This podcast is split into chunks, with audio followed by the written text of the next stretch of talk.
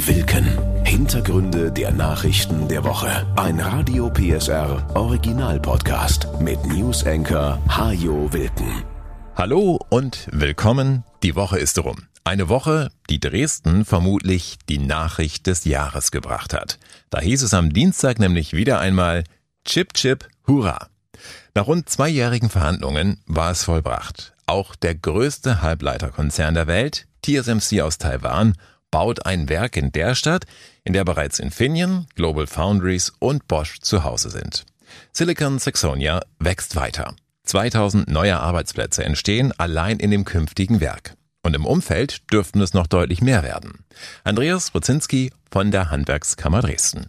Es wird zu steigenden Einkommen bei den Menschen führen. Damit partizipiert auch das Handwerk nicht nur davon, dass direkter Auftragnehmer an den Standorten wird, sondern auch davon, dass Menschen mit guten Einkommen zum Bäcker, zum Fleischer gehen und einfach Dienstleistungen in Anspruch nehmen. 10 Milliarden Euro soll das neue Werk kosten. Eine Summe, die TSMC nicht allein aufbringt.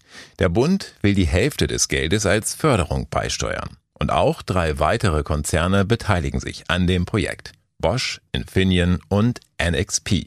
Sie alle haben bereits Standorte in Dresden und neben der Politik haben auch sie bei den Konzernchefs in Taiwan dafür geworben, das neue Werk in Dresden zu bauen. Sachsens Ministerpräsident Michael Kretschmer. Die großen Mikroelektronikunternehmen haben gesagt, wenn, dann gehen sie nach Dresden. In Dresden ist der Ort, wo die Dinge funktionieren. In Dresden ist das Ökosystem. In Dresden sind die Menschen, mit denen man solche Dinge klären kann. Und das ist ein sehr, sehr gutes Lob für das, was wir hier in den vergangenen Jahren gemeinsam auf den Weg gebracht haben. Denn das neue Werk von TSMC ist schon die dritte Großinvestition am Halbleiterstandort Dresden innerhalb weniger Jahre. Und die Projekte wurden dabei immer größer, so Oberbürgermeister Dirk Hilbert. Das größte Einzelinvestment der Firma Bosch mit einer Milliarde Euro. Die größte Einzelinvestitionsentscheidung von Infineon, fünf Milliarden Euro. Und jetzt eine Entscheidung, die das von Infineon nochmal verdoppelt, von Bosch verzehnfacht. Insoweit wird das Ökosystem noch robuster aufgestellt.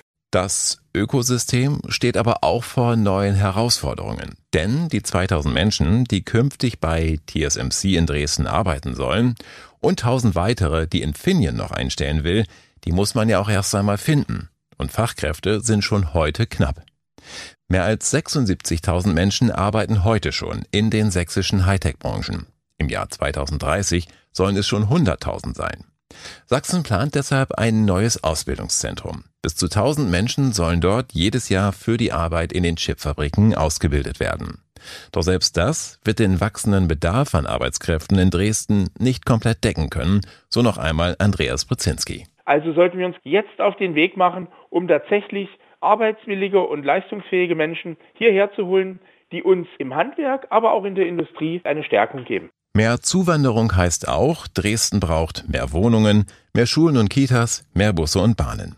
Auch die Wasserversorgung muss ausgebaut werden, denn bei der Chipherstellung ist viel Wasser nötig und der Verbrauch wird mit der neuen Fabrik weiter steigen. Schon heute geht die Hälfte des Wassers, das in Dresden verbraucht wird, auf das Konto der großen Chipwerke. Zudem leiten sie mehr als 90 Prozent der Dresdner Industrieabwässer ein. Vor diesem Hintergrund fragen sich viele, lohnt sich das alles? 5 Milliarden Euro Steuergeld für eine einzige Fabrik? Für 2000 neue Arbeitsplätze, obwohl Arbeitskräfte schon jetzt knapp sind? Und wird man in Dresden jemals so günstig produzieren können wie in China oder anderen Teilen der Welt? Nein, wird man vermutlich nicht. Aber es lohnt sich trotzdem, sagt auch Sachsens Wirtschaftsminister Martin Dulich. Denn erstens handelt es sich um die größte Einzelinvestition eines Unternehmens in Sachsen seit 1990. Und zweitens geht es eben nicht nur um die neuen Jobs, die in den kommenden Jahren entstehen sollen, sondern es geht vor allem auch darum, sich unabhängiger zu machen von China zum Beispiel. Und das auf einem Markt, der künftig noch viel wichtiger sein wird, als er es heute schon ist. Wir werden überall Mikroelektronik benötigen. Chips, das ist das Öl des 21. Jahrhunderts. Und wenn Europa Souveränität behalten will, müssen wir die Chipproduktion massiv nach oben treiben. Und dass das mit dem Standort Sachsen verbunden ist, das ist eine gute Nachricht für uns. In der neuen Fabrik in Dresden sollen vor allem Halbleiter für die Autoindustrie gefertigt werden. Denn die Autobauer hatten zuletzt in der Pandemie schmerzlich zu spüren bekommen, was es heißt, von anderen Ländern abhängig zu sein. BMW in Leipzig, VW in Zwickau oder auch an anderen Standorten mussten die Autobauer ihre Bänder anhalten, weil wochenlang kein Nachschub mehr aus China kam. Für tausende Beschäftigte hieß das Kurzarbeit. Für Autokäufer bedeutete es, dass sie lange auf bestellte Fahrzeuge warten mussten. Das soll sich möglichst nicht wiederholen, hofft auch Bundeskanzler Olaf Scholz. Deutschland entwickelt sich jetzt wahrscheinlich zu dem großen Standort für die Halbleiterproduktion in Europa. Das ist wichtig für die Zukunftsfähigkeit unseres Kontinents und es ist wichtig, ganz besonders natürlich auch für die Zukunftsfähigkeit Deutschlands. Das Werk in Dresden ist das erste von TSMC in Europa. Baubeginn wird im nächsten Jahr sein. Die Produktion soll Ende 2027 starten. Bis dahin könnte das neue Milliardenprojekt womöglich noch weitere Investoren, Start-ups und Forschungseinrichtungen in die Stadt locken. Und hoffentlich auch viele neue Fachkräfte. Denn, so Ministerpräsident Kretschmer, wenn uns diese Fachkräftezuwanderung gelingt, ist es für Sachsen eine gewaltige Chance. Wir haben uns über die letzten Jahre immer wieder erzählt, wir werden weniger, es wird möglicherweise auch alles etwas kleiner werden. Jetzt spüren wir gerade, das muss nicht so sein. Wir wollen ein kinderfreundliches Land sein, aber wir wollen vor allen Dingen auch ein Land sein, wo Menschen von außen dazukommen, aus Deutschland und weltweit. Wie schwierig das ist, erlebt TSMC gerade in den USA. Auch dort baut der Konzern ein neues Werk, die Personalsuche läuft allerdings so schleppend, dass der Konzern den Produktionsstart zuletzt verschieben musste. Hunderte Millionen Euro haben sächsische Unternehmen in der Corona-Pandemie als Soforthilfen, Kredite oder Entschädigung bekommen. Ein Teil davon müssen sie nun zurückzahlen. Für viele Betriebe ist das gar nicht so leicht zu stemmen, sagt Fabian Mager, der Hauptgeschäftsführer der IHK Leipzig. Allgemein ist natürlich die Stimmung in der Wirtschaft sehr kritisch. Das hängt mit den hohen Inflationsraten, den hohen Energiepreisen, den steigenden Arbeitskosten und einigen Sonderfaktoren zusammen. Und das führt natürlich dann in vielen Fällen zu Liquiditätsengpässen. Und in genau in der Phase starten jetzt die Rückzahlungen. Das ist natürlich ein sehr, sehr äh, unglückliches Timing. Mehr als 100 Millionen Euro haben sächsische Unternehmen bereits zurückgezahlt, größtenteils freiwillig. Andere dagegen wissen noch überhaupt nicht, welche Forderungen demnächst auf sie zukommen könnten. Die Sächsische Aufbaubank hat damit begonnen, das genau auszurechnen. Schon allein das ist ein Kraftakt für alle Beteiligten, also für die Aufbaubank, für die Betriebe und für ihre Steuerberater. Weil jetzt wird überprüft, wie gut oder schlecht die Unternehmen tatsächlich durch die Krise gekommen sind. Man muss insgesamt feststellen, dass es gelungen ist, den meisten Unternehmen in der Krise zu helfen. Und damit wurden viele Existenzen damals gerettet. Aber die damalige Situation beruhte auf Schätzungen insbesondere was die Perspektiven des Umsatzes angeht. Und da muss man jetzt natürlich den Soll-Ist-Abgleich machen und da kann es natürlich dann auch zu Abweichungen kommen, welche dann wiederum zu Rückforderungen führen. Heißt also, wenn die Betriebe doch bessere Geschäfte gemacht haben, als sie zunächst erwartet hatten, dann haben sie die Hilfen vermutlich nicht in voller Höhe benötigt. Und dieses Geld müssen sie nun zurückzahlen. Ebenso wie Gelder, die ohnehin nur als Kredit ausgezahlt wurden.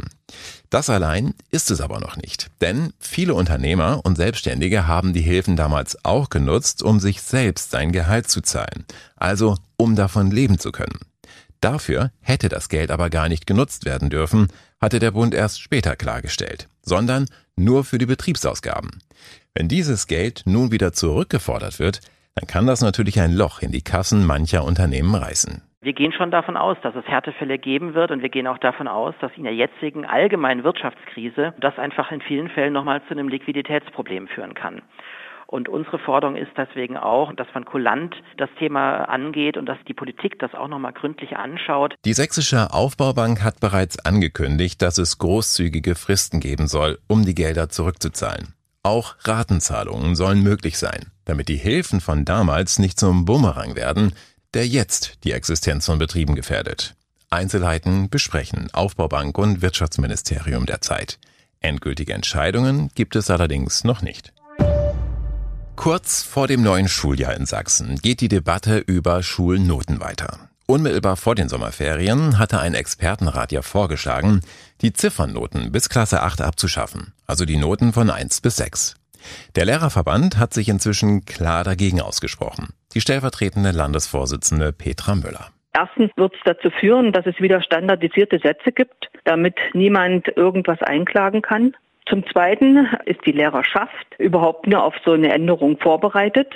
Und wir haben im Moment so eine hohe Arbeitsbelastung, da kommen die Lehrer an ihre Grenzen. Denn natürlich ist es aufwendiger, regelmäßig schriftliche Einschätzungen zu formulieren, als Noten zu vergeben. Und am Ende, so Müller, können manche Eltern, wenn sie zum Beispiel kaum Deutsch sprechen, mit diesen Beurteilungen womöglich weniger anfangen als mit Noten. Und wenn sich da was ändert, dann müssen aber alle vorbereitet sein. Die Lehrerschaft muss mitgenommen werden, die muss das auch befürworten, die Schüler müssen mitgenommen werden, die Eltern und in der Lehrerbildung muss sich was ändern und eigentlich muss es bundesweit passieren, denn was soll ein Schüler aus Sachsen mit der verbalen Beurteilung, wenn er für ein Medizinstudium in einem anderen Bundesland Numerus Clausus braucht? Der Landesschülerrat kann der Abschaffung von Ziffernoten durchaus etwas abgewinnen, damit Schüler häufiger ein Feedback dazu erhalten, was sie besser machen können. Auch Sarah Schlüter vom Landeselternrat sieht Vorteile in einem System, das ohne Noten auskommt. Meine Tochter besucht ja die Universitätsgemeinschaftsschule in Dresden. Dort wird ja genau das schon umgesetzt. Bei uns ist es eine Lernstandserhebung und die Lernfahrtpflege. Das heißt, ich bekomme von meinem Kind auch eine Übersicht, wie sie leistungsmäßig gut dasteht, eben in Form von Prozenten und nicht von Schulnoten in einzelnen Zahlen. Genau diese Leistungsübersicht bieten aber auch die Noten von 1 bis 6, verteidigt Petra Müller das bisherige System.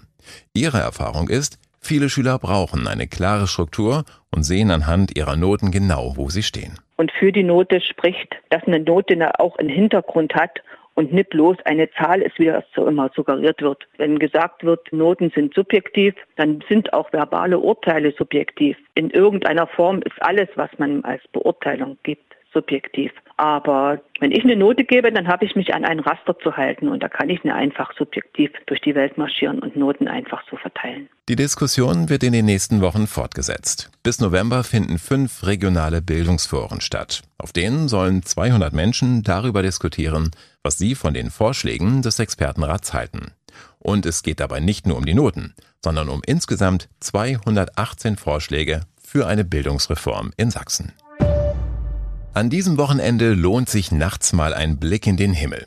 Und wenn Sie eine Sternschnuppe sehen, dann haben Sie einen Wunsch frei. Oder zwei, oder drei, oder ganz, ganz viele. Denn es ist wieder Zeit für die Perseiden, also den stärksten Sternschnuppenschauer des Jahres. Beste Bedingungen gibt es abseits der großen Städte, sagt Peter Schilling vom Astrozentrum Schkeuditz. Wichtig ist, dass man also eine möglichst dunkle Umgebung hat, gerade auch in der Richtung Nordost. Und dann sieht man oben in Zenitnähe das W und man muss also dann unter das W schauen, da kommen sie scheinbar raus.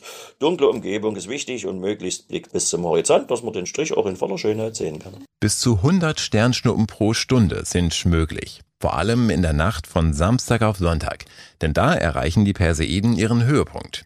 Aber auch in den beiden Nächten davor und danach können wir das Schauspiel am Himmel gut verfolgen, solange uns keine Wolken die Sicht versperren. Zwischen 22 Uhr und 4 Uhr morgens sind sie gut zu sehen. Diese Perseiden sind Rester von einem Kometen. Man muss sich vorstellen, der Komet hat Material verloren und dieses Material sammelt die Erde bei ihrem Lauf um die Sonne jedes Jahr im August wieder ein. Wer die Perseiden verpasst, der muss aber keine zwölf Monate warten bis zur nächsten Sternschnuppennacht. Denn schon im November kommen die Leoniden.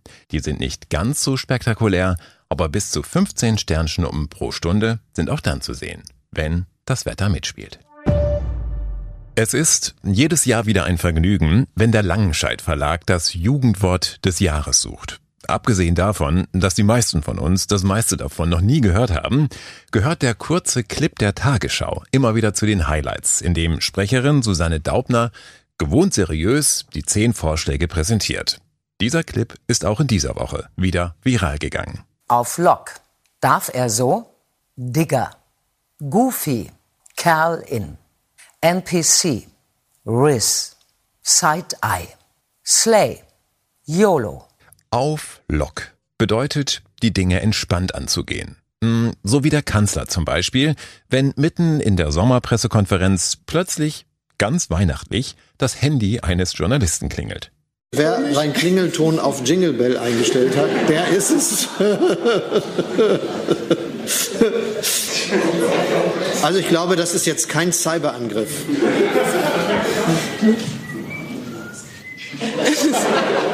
Auch die meisten anderen Jugendwörter kann man auf Lock in die Sprache unserer Politiker übersetzen. Slay zum Beispiel ist ein Ausdruck der Zustimmung oder Bewunderung.